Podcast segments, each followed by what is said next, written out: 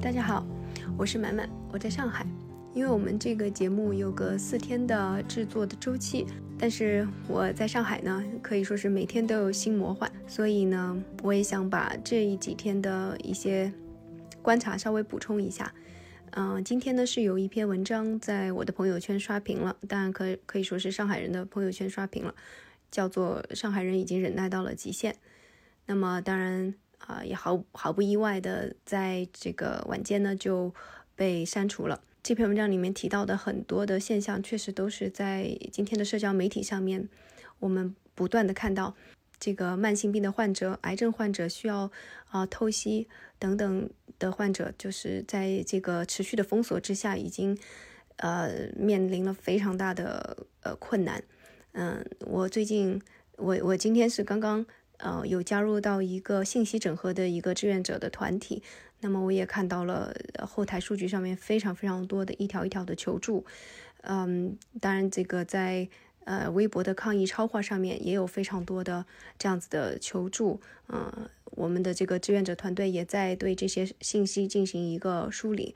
但在另外一方面，呃，因为要应收尽收，所以有很多的方舱，其实现在的建设并不是非常完备的状态。这几天也出现了在小区中开设方舱，呃，甚至有有出现这个呃想要征用长租公寓，呃设设立隔离点，那么只给了租户。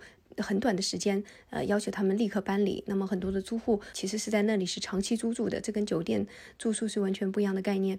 那么也是在租户的抗议之下，呃，才又呃改到了另外的地方。已经每天都有非常多，嗯，可以说是击击穿我们底线的事情在发生。我非常的庆幸能够跟我的朋友们对这这个。也是一个非常大的一个宏大的问题，但是也是关系到我们每个人的切身利益的问题。嗯，进行一个理性的探讨。但是我我觉得这个不得不说，就就是上一次我们周末的探讨到今天，我作为一个置身其中的一个个体，我我真的是觉得，嗯，这个事情每天都在变得更糟糕。真的希望我们的抗疫政策能够更好的做到民生和。清零之间的一个平衡，嗯，希望我每天都在见证的这一些非常让人痛心的事情不能再持续下去了。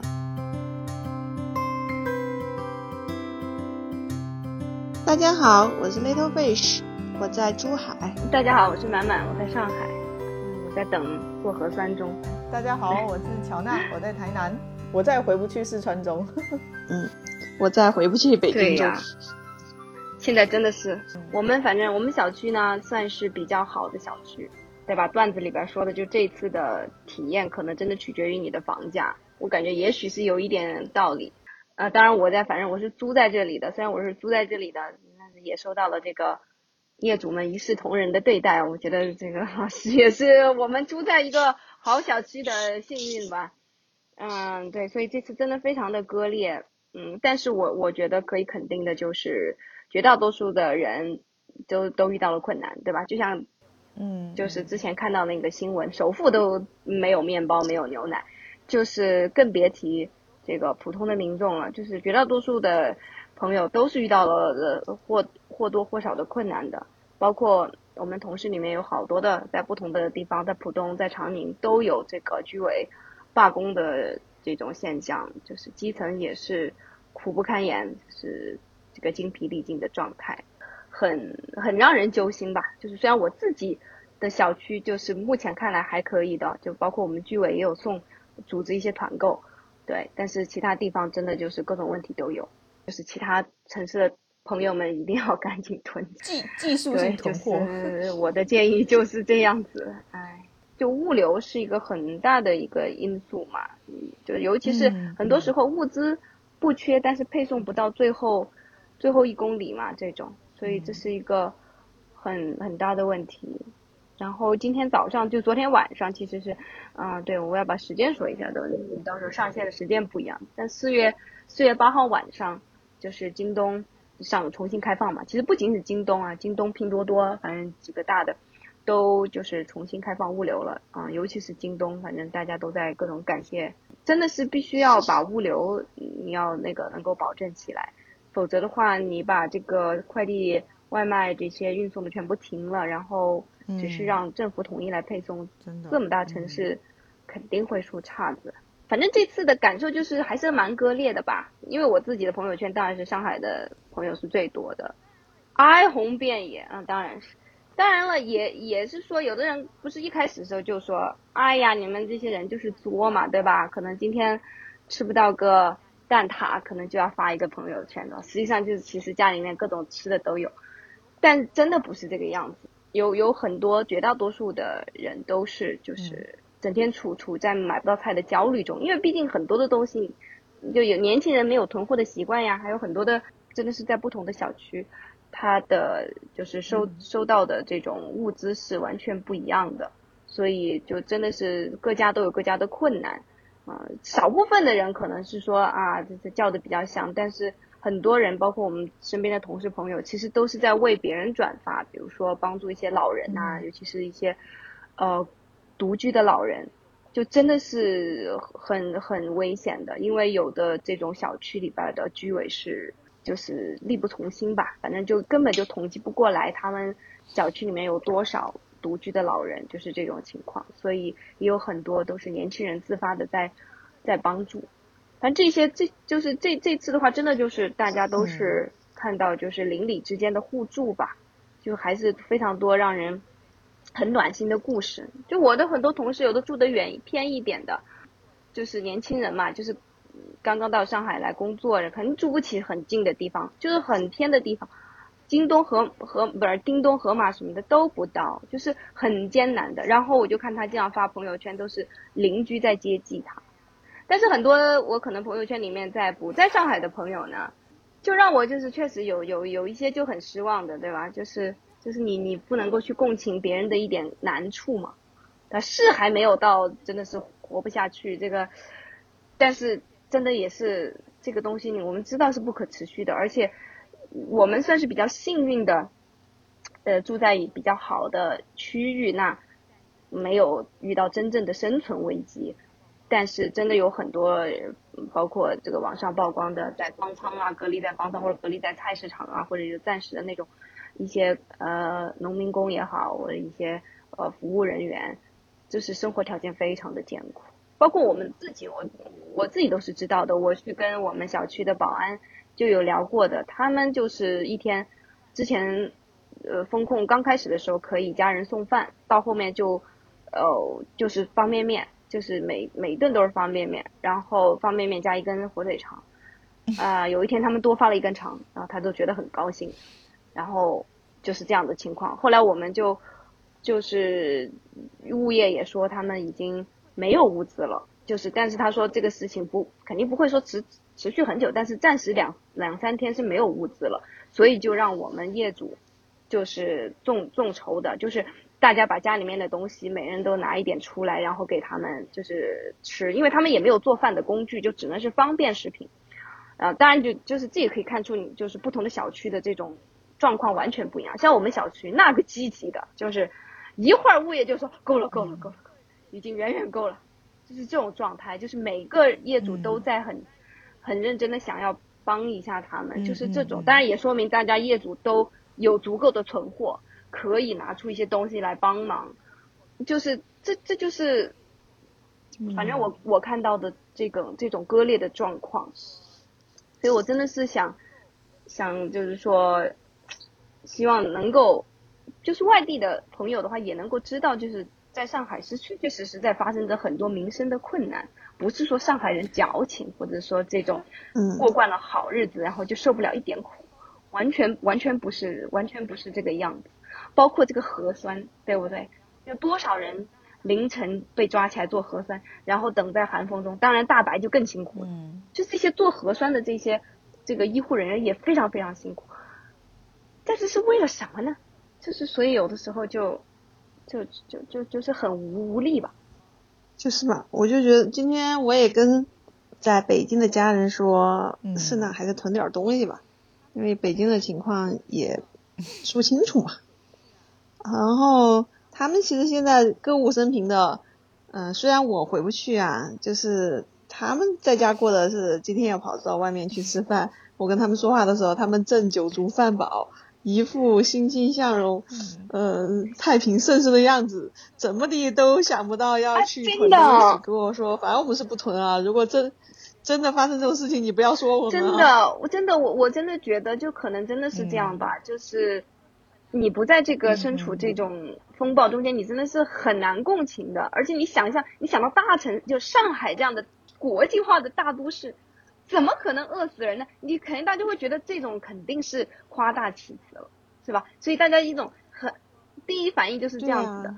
但但实际上真的就是说，呃，确实事实说肯定是暂时，这种至少我认识人里面没有说饿死的，这当然是。但我认识里面就是有也有好几天都只能靠泡面，或者说包括我刚才说到的，像从事保安、保洁这些工作人员。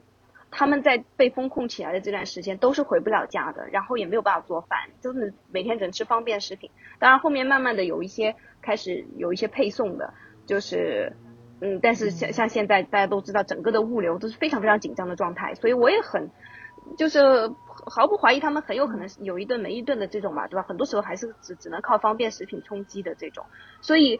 所以，难道说这种这这不叫做一种民生灾难吗？而且更不用提，就是有一些像孤寡老人啊，或者是呃独居的一些，比如说像说的有一些年轻的租户，而且家里面锅碗瓢盆都没有的，嗯，对吧？就是很很艰难的，就政府给他们发了菜，他们也没有办法。呃，包括当然也也有一些很呃一些暖心的事情，像那个邻居都会借给他们一些锅碗啊，帮他们就是搞一搞，就是所以。就全靠自救，反正现在真的是这种这种状况，所以一个大城市这种超级超级大城市，如果一旦物流停了以后，就真的是每个人都陷入这种困难。尤尤其是当这都还是算是一般性的民生困难，你说那种非常紧急的药品没了，你看现在上海，我的我认识的朋友里面最长的就是应该从三月三号开始封的，就浦东的有有一些区域是三月三号开始封的，一直封到现在。你想想看，如果他们这个小区里面有一些需要慢性病的患者，对吧？他的药品很有可能就快要撑不住了，对。包括就是现在封久了以后，大家都开始就洗发水啊什么，呃这个卫生纸就很有可能这些慢慢这些东西日用品就开始不够了。所以真的是嗯不是夸张的，所以这个包括我在之前跟朋友聊起来时候也有说的，就是这个时候就一旦发生这种大的。这种灾难或者说封锁的这种，就是在乡村、农村其实是最能保命的。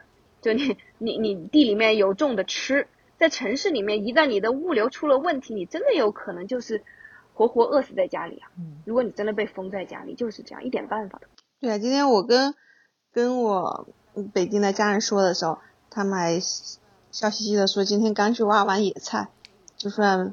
那个物流配不上，他们也可以吃野菜。嗯，所以这也是值得值得羡慕的天真吧，对吧？我觉得挺好，就是说，因为这段时间我已经真的整个心态是很崩溃的。反正我也就是我现在也已经是看不惯人家过得好了。但但但是你我真的换位思考一下，真你就是你你想想看，没有没有在封锁中的人们，在全国各地的人们，可能真的是岁月静好。像现在春天对吧？春光灿烂啊，出去走一走、散散步，嗯，野餐野餐，就是真的一点都不会有任何一点点危机意识。尤尤其是像像我们就是在中国对吧？住住住久了，真的是习惯非常非常安全嘛，对吧？那就是特别有安全感，又不像嗯走在美国是吧？随时这这担心被枪杀了什么的，就这整个的是处于那种很很就已经很习惯了的一种。嗯，满足感的那种状态，所以，所以就真的很难去想象一夜之间是有可能，就是说一旦什么这个物流出现问题，是有可能造成很大的一个危机的。嗯，对，因为我们不是也都回不去嘛，在这边同事其实以上海的居多，还有像我这样北京的也是回不去，然后。晚上的时候，领导就说啊，大家一块出来吃个饭啊，竟然没有人响应。然后我们我们在说，我们都在减肥，我们不想出去吃饭。出门酒肉臭，路路有饿死骨。哎呀，真的是，哎。所以有时候也是，也许可以这样子换位思考一下。对，确实，因为我我身边的这这种信息有太多都是非常负面的了，所以我真的是觉得大家都应该来关注我们呀，对吧？但是其实其实可能就是说，大家在过着很正常的生活的人们，确实是觉得啊没有太值得担心的，而且就大家也会觉得，不管怎么样，不可能让上海。呃，就是真的让上海人出现这么大困难吧，所以大家也会觉得比较，也许比较放心。嗯，对，可能就没有没有这样子的事。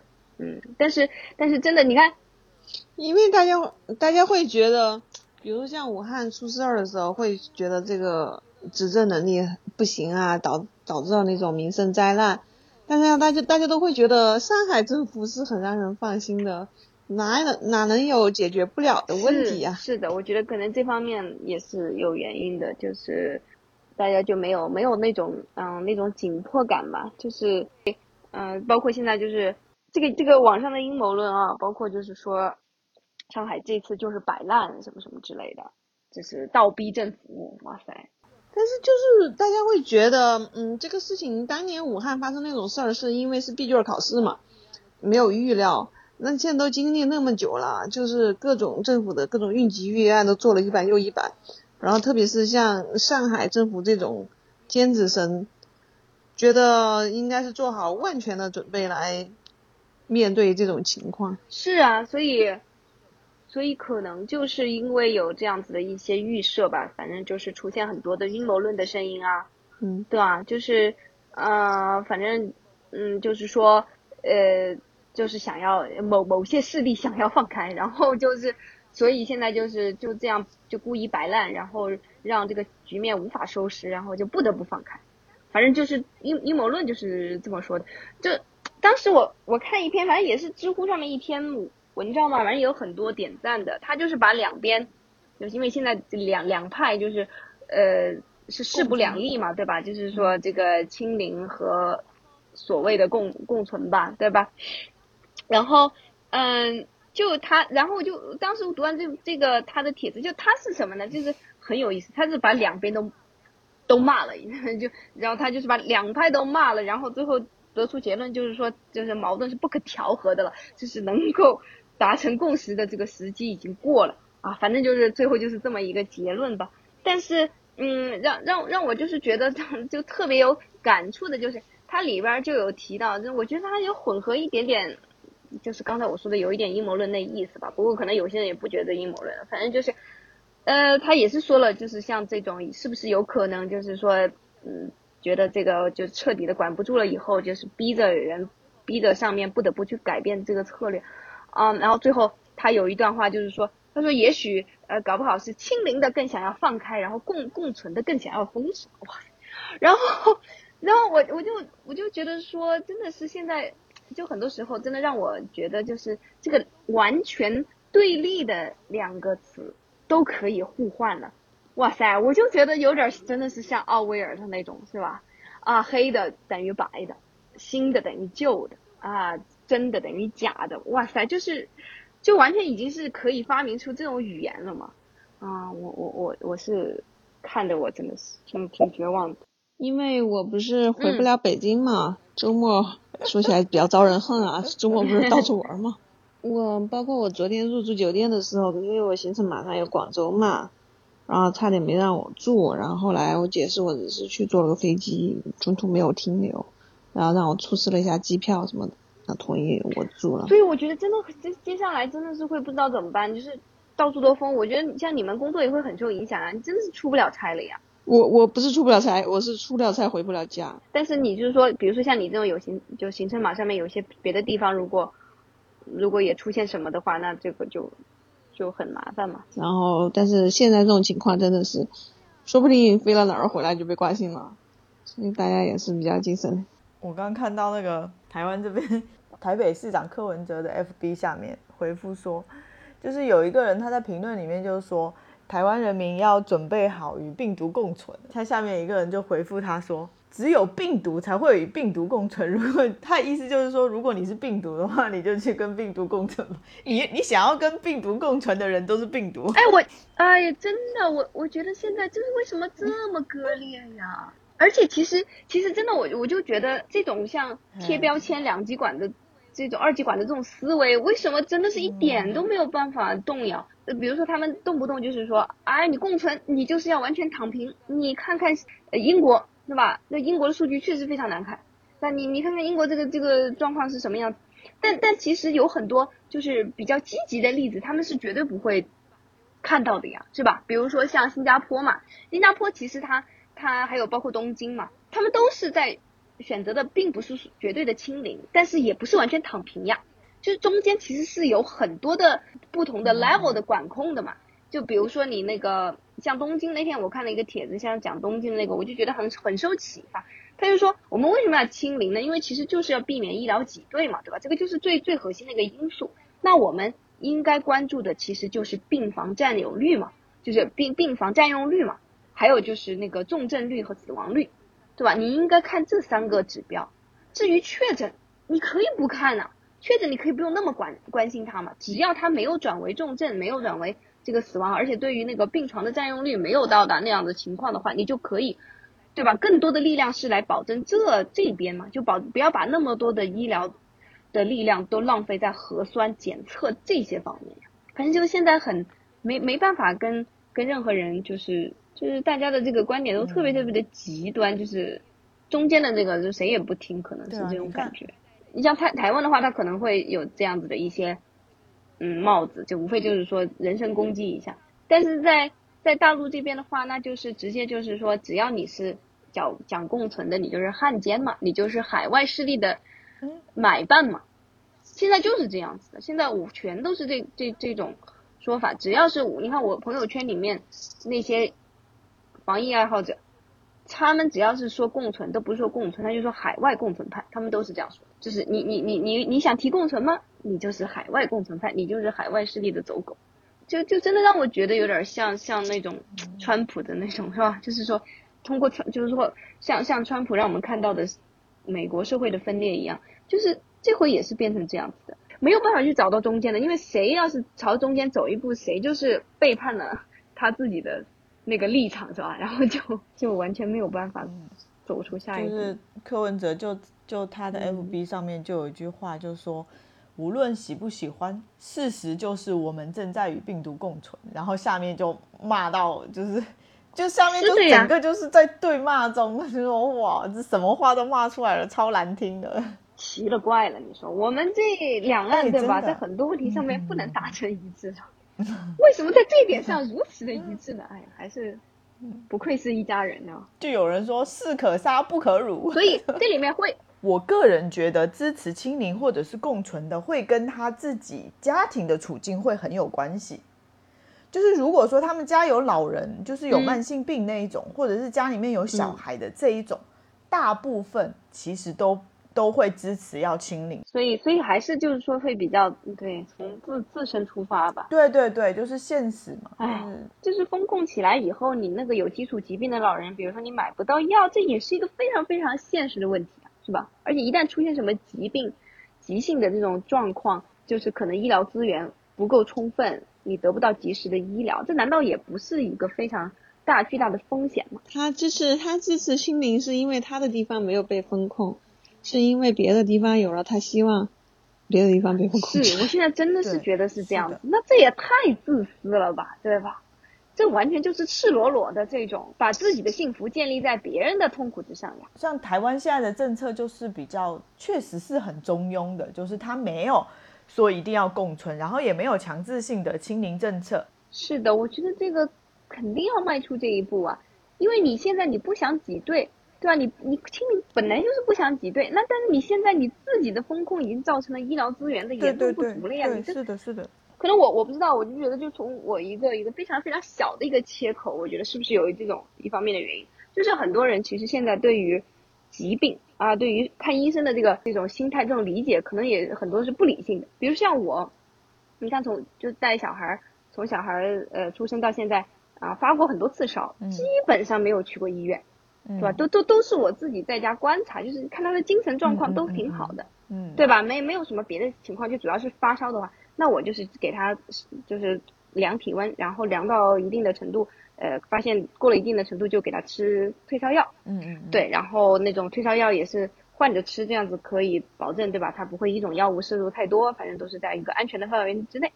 就这样，然后基本上观察几天就好了。如果病病好了三天，对吧？意思就是三天，嗯，就是明显的好转了，就完全不去医院啊。我也我也不会焦虑，就是。但是我确实发现之前像朋友圈里面有一些家长好像特别爱跑医院，就稍微一点小小毛病马上就要跑医院，是不是？也是因为我之前也是看到有评论这么说，就是说可能有很多的中国的民众的话，就是非常的喜欢跑医院，这这也也是一个。原因吧，就很怕，所以所以所以大家很怕把它放开以后，就是哇，稍微有一点点什么毛病的就去跑医院，然后这种轻症的就把那些重病的资源给给挤兑了。因为放开这个事情，说白了你就得自己对自己负责了嘛。所以我觉得放开这个事情和免费医疗可能它不是一致的，一旦放开了之后会导致收费治疗。你你看我们这个，当然就是说这都是非常有幸存者偏差的观察了。嗯。但就我了解到的这种，确实大部分自愈的情况，他也不需要去占用什么医疗资源嘛，对吧？他就是，如果他一旦放开，他为了避免医疗资源的挤兑，那他可能就会收费治疗嘛。那你自己就得衡量一下，你是不是什么情况都要朝医院跑。如果如果说你放开又是免费医疗的话，导致医疗挤兑这个事情确实是很容易发生的。是的，可能还真的是就是说。你要看整体的这个这个认知的这个程度，对吧？这种素质就真的可能科学素养吧，对吧？比如说，包括就是说小孩发烧了怎么办？我觉得可能真的很多的家长其实还没有具备那种素科学素养，可以很冷静的来处理这个。可能很多人都会非常非常紧张，然后就就一有事儿就跑医院。确实，所以是有很多现实的考虑，太大了，国家太大，对吧？太多的力量要去博弈，这个真的是。太难太难，因为最近我走的比较地方比较多嘛，然后特别就是对旅游业看到的也比较多，就是整个疫情对旅游的打击特别大，就特别是像我在疫情期间去住的那些民宿，基本上就我一个人，包括一些景区也都是人很少。从全国来看，疫情的影响。可能上海是最近，它处于聚光灯下，然后你也看到很多弱势群体所受到的影响。但其实整个疫情来讲，在全国范围内，对这些很多行业的人的打击都是非常大的。更从你这个这个角度是确实要去去思考，对吧？就是比如说像上海现在就相当于这个急性的状况，那，造成了很多各种各样的声音出来。但是你你这个很多慢性的很多地方其他地方的人还承受着这个慢性的伤害，一波又一波，就他们什么时候，对吧？是他们能够坚持的一个一一一个临界点，所以这个是就是犹豫一天真的是就就会带来更更多的不稳定因素，我觉得。所以这次就是包括像我我这种的话，都是算是比较。比较幸福的嘛，对吧？我在的这个小区其实，呃，没有什么民生太大的民生灾难。这个就是说，我们的服务人员可能苦一些，业主的生活其实还是比较有保证。然后包括业主自助啊、互助啊、互相换东西啊什么的都比较积极。嗯，但是你但凡是像跟我一样的，算是一样的经济背景，对吧？我们一样的阶层的同事。啊，他当他被封了以后，就是被抓去隔离以后，就真的会有一种万念俱灰的感觉。是的，就是亲身的去体验到被这个权力机器 捏在手里的时候，嗯，那种感受是这种我们平日岁月静好是感受不到的。对，收拾东西本来是只是按一个星期的东西收拾的，现在我已经。困在外面，然后不停的让家里给我寄东西，包括现在指甲刀之类的，指甲已经长得很长了。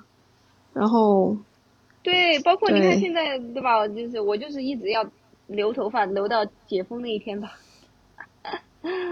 嗯，哎，现在真的是在上海当团长哇！现在你们你们可能没有看到一个我们这边转的很多的一一张图，就是。我的就是我的团长，我的团嘛。我的团长，我的团嘛。你们也看有，你们也看见了是吗？有有有，我老公是真的呀，了 了不起呀，真的了不起，这种人都是人才。嗯，你要去协协调这些很多事情，嗯，对，啊，都是相当厉害的，嗯。你看，像像像我这种人，对，就是完全就是就是只要抱抱大腿就可以，我觉得，所以很佩服啊。说每每次只要是在这种时刻，总有人会站起来，是吧？哈，总有人会站出来说他们，就然后他们就能找到资源，然后就能把这件事情组织起来，然后最后让大家都能顺利的把货拿到手上，真的是太不容易了，太了不起了。嗯，我觉得这才是真正的需要我们做的教育。对吧？我觉得是，其实可以去呃分析一下，像这样子的一些人，他们都是什么样的一个背景哈？就是 我我我真的希望以后的孩子成长起来应该是这种人，就包括我第一天就是那两个小时让我们去买菜的时候，哇，我真的是有一种世界末日的感觉，就当时是我我真的是觉得。就我我我们这种食草动物，就是 就是活不下来一样的，知道吧？就真的是觉得在世这个世界上活不下来。我我我感觉我们真的是太缺少了这种生存训练。嗯。不过有真真的这次也是那个包括发的物资嘛，就是每个地方也很不一样。哇，我看到有一些浦西的同事他们晒的，那真是羡慕啊！这真的是人家那个。政府的大礼包就真的叫大礼包，好吧？就是是是是的，是的。鸡鸭鱼我们有朋友在，对对对，嗯，我们也有在朋友在浦西的。但是像像浦东这边的，像像我住的这个小区，就是一个比较典型的那种呃新上海人嘛，对吧？然后所以就是素质都挺高的，然后都是高知群体那种，所以倒还是这这个整个的组织还是很有序的。嗯，这首先我觉得这个这个，比如说如果要放开的话，首先大家从心理层面上就要进行什么程度的教育，要达到怎么样一个认知和一个共识，我觉得这是最基本的一个问题。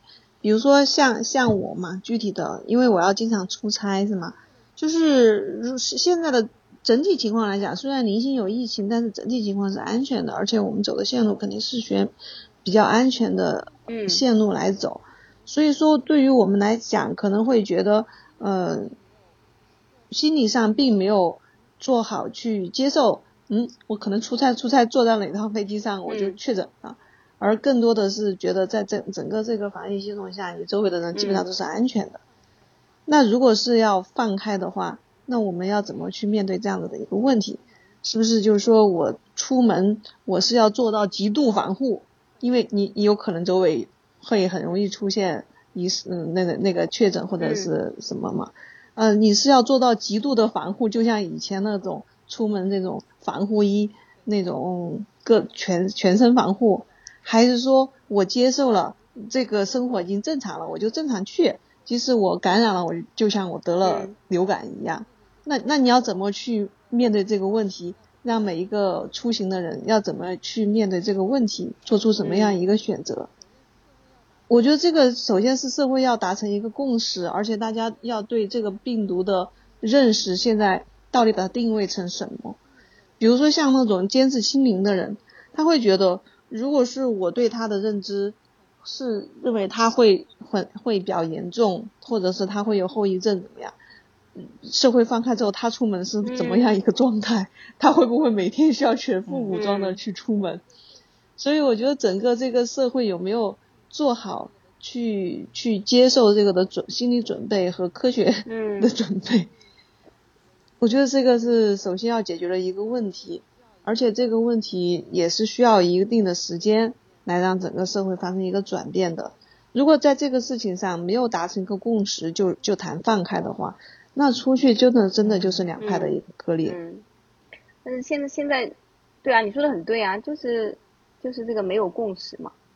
但是现在没有共识就是一个很嗯很很典型的问题啊。对，但是这个呢，当然就是说从这个角度来讲的话，其实这这个就是一个非常典型的嗯价值观的冲突了，是吧？就是你如果说我们就真的是认为为了大多数人的利益，就是可以去牺牲少数人的利益，其实这个这个在道德上面也是这这是可以，这是不具备道德用道道德呃这个这个就是没有道德一个一个基础的吧？我觉得就是说这个会嗯，其实我觉得你无论选择哪一条，都存在这个道德困境啊。比如说你是共存派。那你也是为了大多数人的利益，牺牲了少部分的利益啊！你牺牲了患有基础疾病的以及一些弱势群体的人的利益啊！我觉得就是，我倒是觉得不不等于这样的。比如说你说像那个像东京那样子的，他去把那个病房占有占用率，就是病危重率和死亡率这这几个看起来，理论上你可以是这样讲，比如说你要共存之后。然后你你要让医院运转起来，但实际操作过程中它也会存在，就像我们会认为你把上海封起来，那你保证它的名声就好了啦。但实际上你保证不了的。那那如果是你马上共存，然后你说在共存的时候，我要去把这些危重病人也能进行保障，把那个病床使用率也监控起来。但是面对这么大一个超级城市，或者是全国这么大一个地区不同的执政水平。你你也只是一个理论上到落地之间还有很长的距离的，为什么敢封上海呀？就觉得封起来也能保证民生呢，我在保证民生的情况下把它封起来。那实际上你封起来就是并不是每个人的民生都能保证的，这个都是基于假想的嘛。呃，你从你从逻辑上说，你会觉得啊，肯定可能都会多多少少会有一些人会受到牺牲。